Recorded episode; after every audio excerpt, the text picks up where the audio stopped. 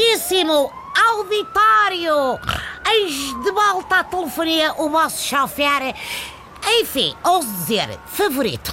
As férias estavam naturalmente a saber-me bem, mas como qualquer bom autarca profissional, também eu senti o chamamento, digamos assim, e estou de regresso, e mesmo a tempo das autárquicas, só que com menos casos de corrupção e penas suspensas na bagagem e compras de duplexes e mais não sei o quê. Bom, eletrodomésticos para oferecer por acaso tenho, mas não é para distribuir pelos eleitores, estou só a aproveitar as promoções do hipermercado para adiantar as chamadas prendas de Natal. Bom, já comprei um corta-relva para a minha esposa, agora só falta arranjarmos um jardim.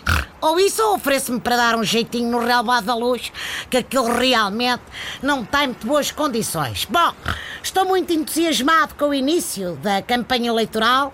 É certo que aumenta o trânsito derivado das estradas se encherem de carros sonoros com musiqueta, hora da Dina, hora do Zeca Afonso, do saudoso Zeca Afonso, mas por outro lado, é, param de construir rotundas artísticas, pelo menos durante um mês, o que é um alívio.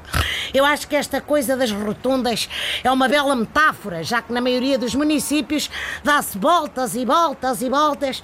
É pá, mas sai sempre no mesmo presidente da Câmara.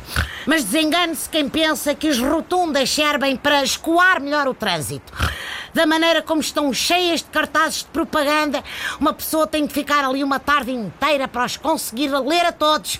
Nestas eleições, não só as obras regressaram em força, parece que o nacionalismo e a xenofobia também. Isto para mim, uh, olha, é como a rubela.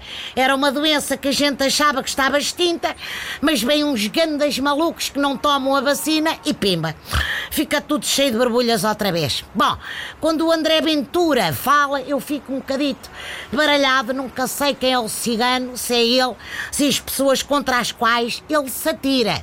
Desconfio que é o André Ventura porque as ideias dele parecem de contrafação. São imitações ou, no fundo, plágios. Esta palavra está agora muito em boga. Abraço, Tony. Deixa lá isso, pá. Ah, no fundo dizia, são imitações do PNR de trazer por casa.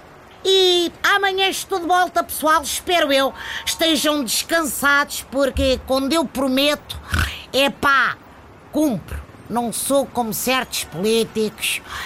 E não digo mais nada. Até amanhã, pessoal!